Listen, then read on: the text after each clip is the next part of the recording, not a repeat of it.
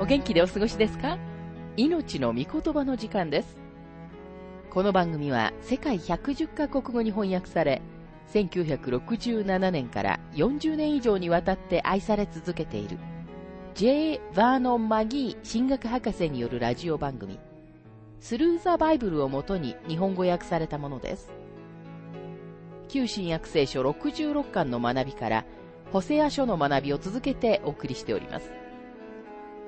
今日の聖書の箇所は、ホセア書12章6節から14節13章1節から6節と14章1節から9節ホセア書最終回になります。お話はラジオ牧師福田博之さんです。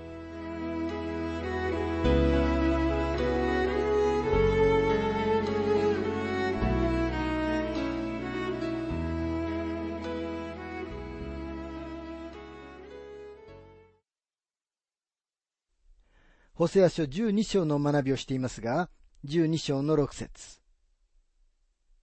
あなたはあなたの神に立ち返り、誠実と抗義とを守り、絶えずあなたの神を待ち望め。イスラエルの人々は自分たちが教えていることを実行する必要がありました。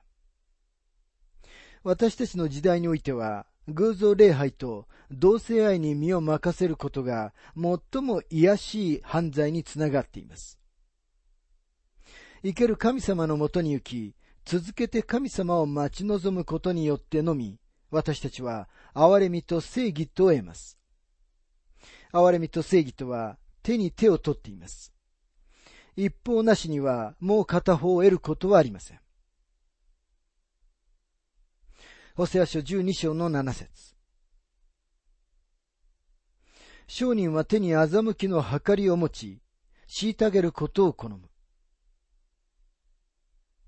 これはビジネスの中の不正のことを語っています。神様はこれを認められることはありません。今日ビジネスの中に様々な不正が行われています。そのためその不正が発覚して会社が倒産に追い込まれるという事件は後を絶ちません。ホセア書12章の8節エフライムは言った。しかし私は富むものとなった。私は自分のために財産を得た。私のすべての勤労の実は罪となるような不義を私にもたらさない。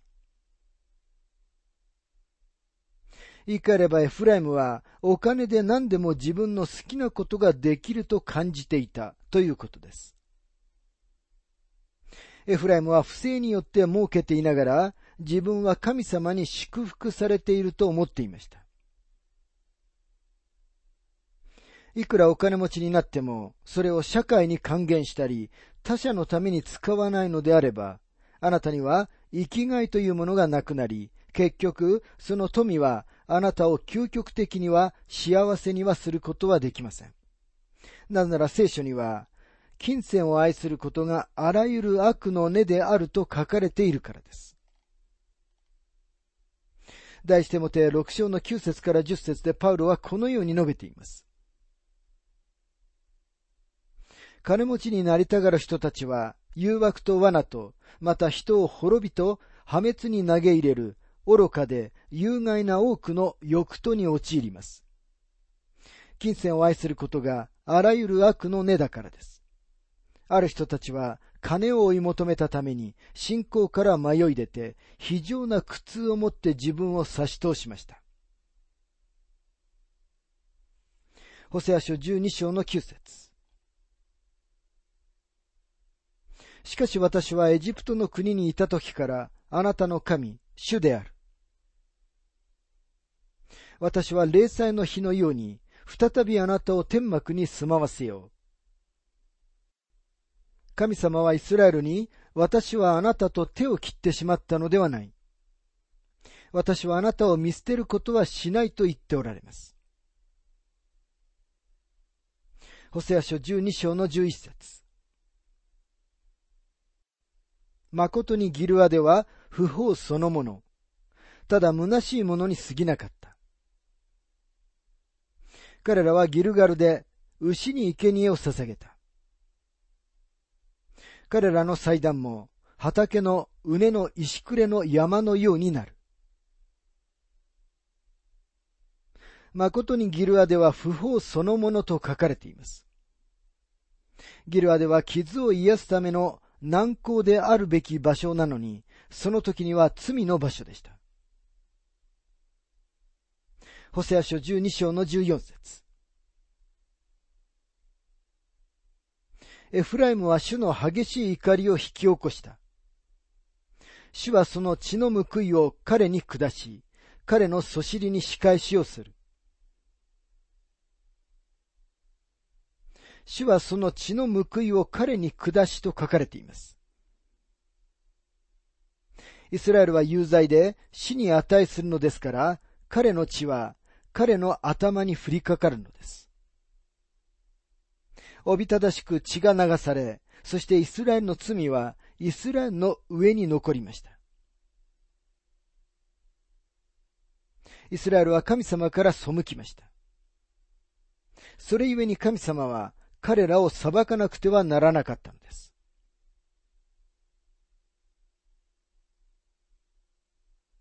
さて、ホセア書13章の学びに入りますが、13章では、イスラエルに対する神様の裁きが避けられないことを見ます。ホセア書13章の一節。エフライムが震えながら語ったとき、主はイスラエルの中で崇められた。しかしエフライムはバールにより罪を犯して死んだ。言い換えればエフライムが生ける神様に仕えたとき、神様は彼を褒められました。でもエフライムがバールを礼拝し始めたとき、彼は死んだのです。エフライムが死んで、この地から追い出されただけでなく、この土地もまた死んでしまいました。そのため今日でさえも、まだこの土地は元の状態には戻ってはいないと思います。サマリアとこの地域の他の町々の廃墟は地球上のどの場所よりも荒れ果てています。二節彼らは今も罪を重ね、銀で鋳物の像を作り、自分の考えで偶像を作った。これは皆職人の作ったもの。彼らはこれについて言う。生贄を捧げる者は格子に口づけせよと。これは当時の偶像礼拝の形式でした。人々は実際に金の格子に近づいて口づけをしたのです。今日特定の像や地面の特定の場所に口づけをすることが神様への礼拝だと思っている人たちが大勢います。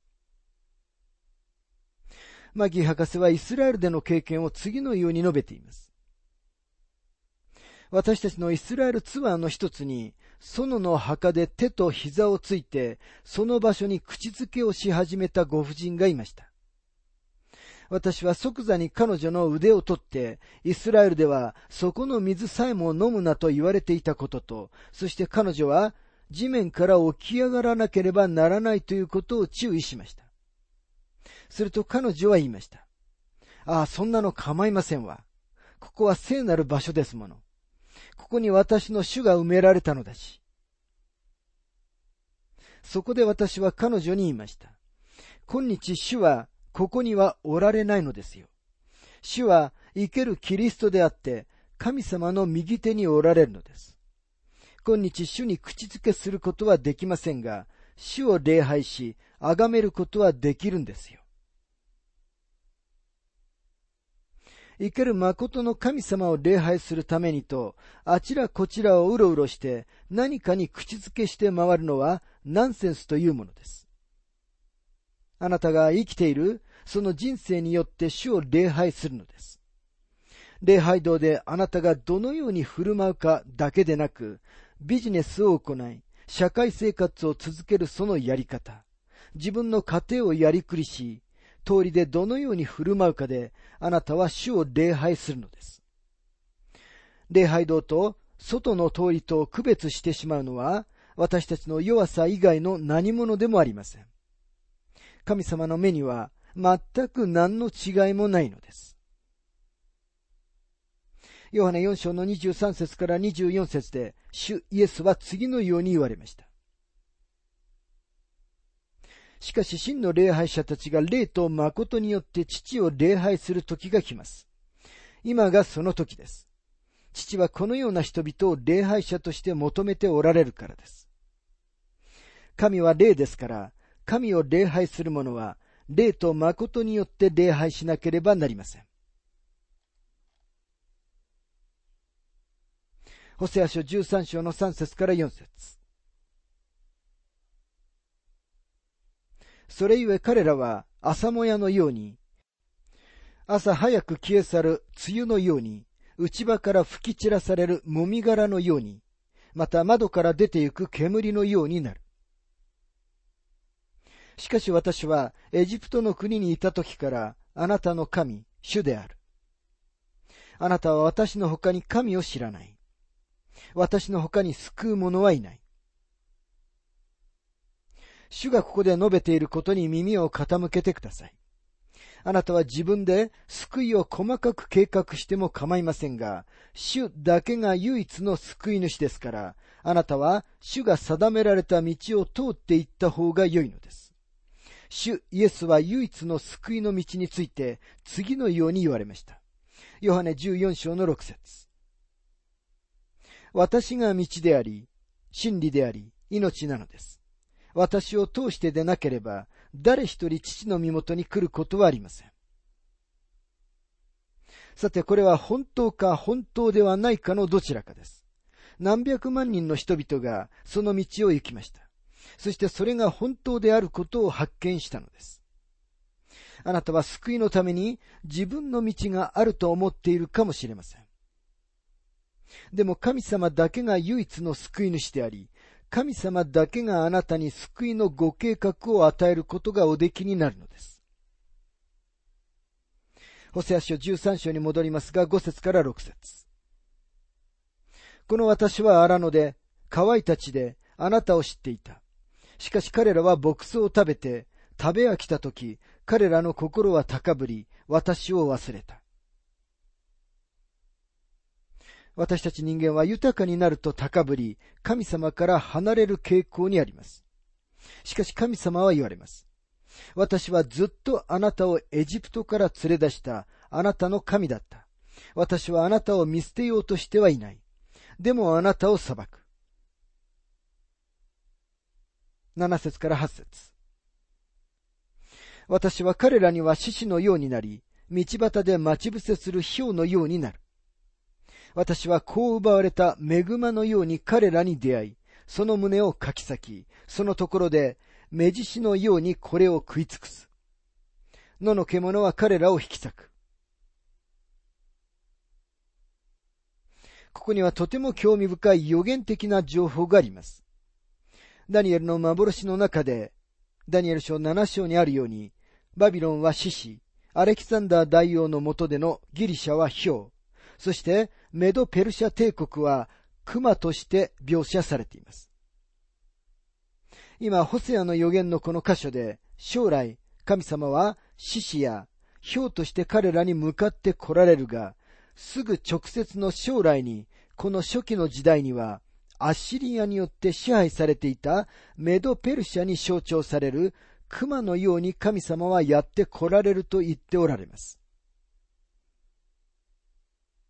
神様は、私はこう奪われた恵まのように彼らに出会うと言われます。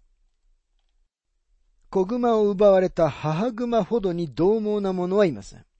そしてこの母熊は残虐なアッシリア軍の説明にぴったりです。ホセア書13章の9節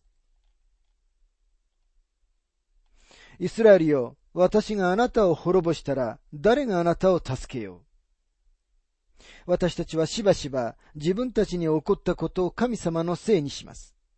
そのように感じるとき、この説を開くと良いかもしれません。もしあなたが自分自身を滅ぼしたなら、あなたがその自分の状態に対して責任があるのです。でもそれでもまだあなたは神様からの助けを得ることができます。神様があなたのために助けを用意してくださっているからです。ホセア書13章の10節から11節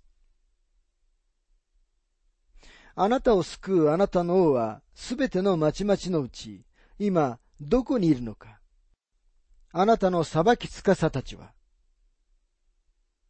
あなたがかつて私に王と市長たちを与えよと言った者たちは私は怒ってあなたに王を与えたが、憤ってこれを奪い取る。私は怒ってあなたに王を与えたと書かれています。イスラエルが王を欲しがったとき、神様は彼らにサウルを与えられました。憤ってこれを奪い取ると書かれていますが、神様は北王国から最後の、ホセアを取り去られ、南王国から最後の、ゼデキアを取り去られました。そして神様は憤ってそのようにされたんです。つまり、神様の裁きです。始まりにも神様の裁きでしたが、終わりにもまた神様の裁きでした。ホセア書13章の16節サマリアは自分の神に逆らったので刑罰を受ける。彼らは剣に倒れ、幼子たちは八つ咲きにされ、妊婦たちは切り裂かれる。サマリアは刑罰を受けるとありますが、神様の御言葉通りに、サマリアは今日荒れ果てた場所です。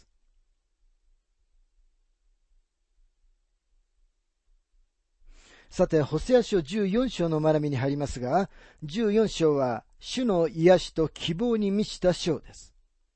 なぜなら将来のイスラエルの救いを語っているからです。ホセア書14章の一節。イスラエルよ、あなたの神、主に立ち返れ。あなたの不義がつまずきのもとであったからだ。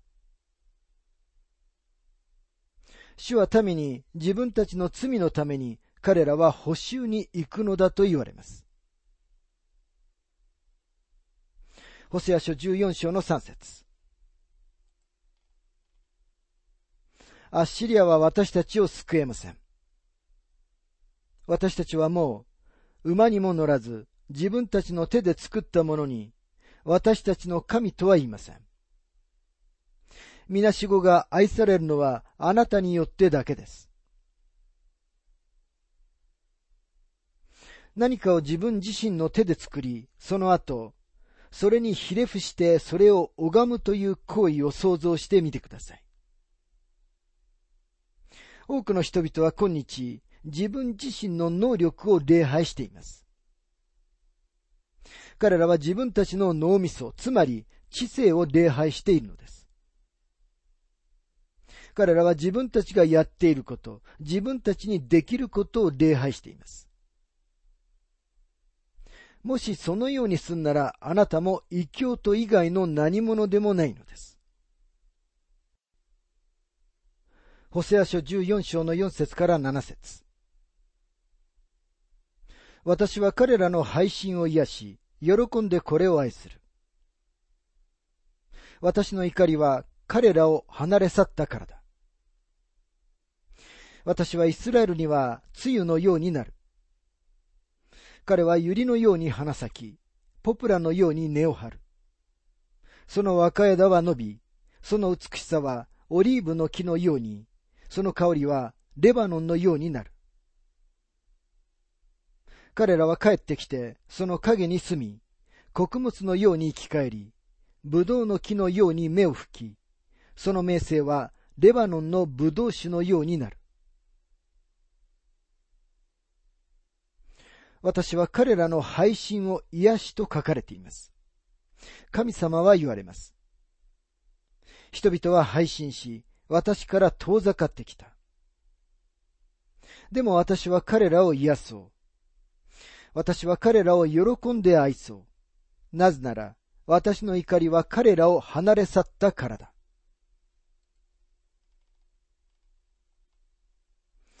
ホセア書14章の8節から9節エフライムよ、もう私は偶像と何の関わりもない。私が答え、私が世話をする。私は緑のもみの木のようだ。あなたは私から身を得るのだ。知恵ある者は誰かその人はこれらのことを悟るがよい。悟りある者は誰かその人はそれらを知るがよい。死の道は平らだ。正しい者はこれを歩み、背く者はこれにつまずく。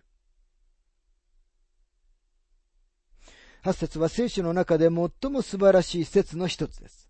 これは勝利の歌です。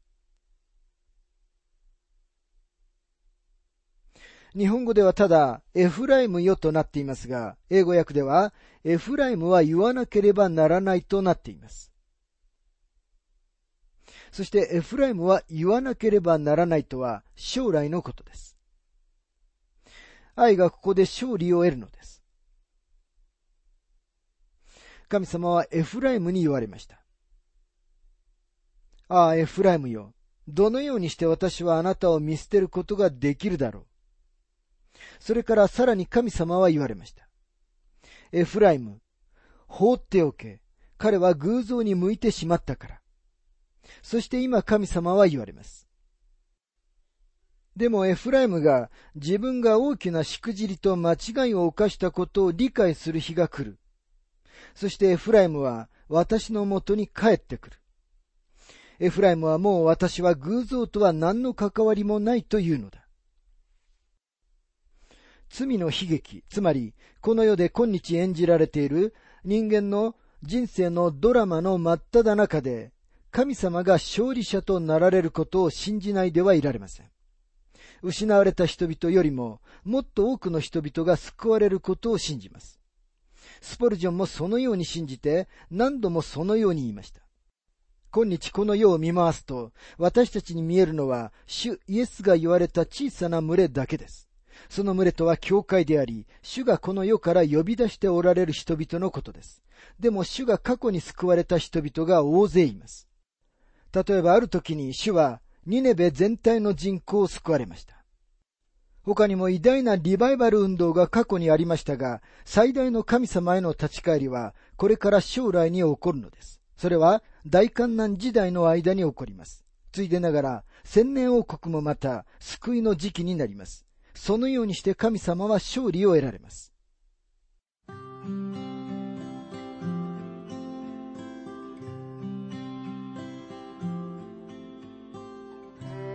命の御言葉お楽しみいただけましたでしょうか？今回はイスラエルは将来救われるというテーマで、ホセア書12章6節から14節13章1節から6節と14章1節から9節ホセア書最終回をお届けしました。お話はラジオ牧師福田博之さんでした。なお、番組ではあなたからのご意見、ご感想、また聖書に関するご質問をお待ちしております。お便りの宛先は、郵便番号592-8345、大阪府堺市浜寺昭和町4-462、浜寺聖書協会命の御言葉の係。メールアドレスは全部小文字で、ttb.hbc@ hbc.gmail.com または、浜寺アット浜寺バイブル .jp hamadera.bible.jp です。どうぞお気軽にお便りをお寄せください。それでは次回までごきげんよう。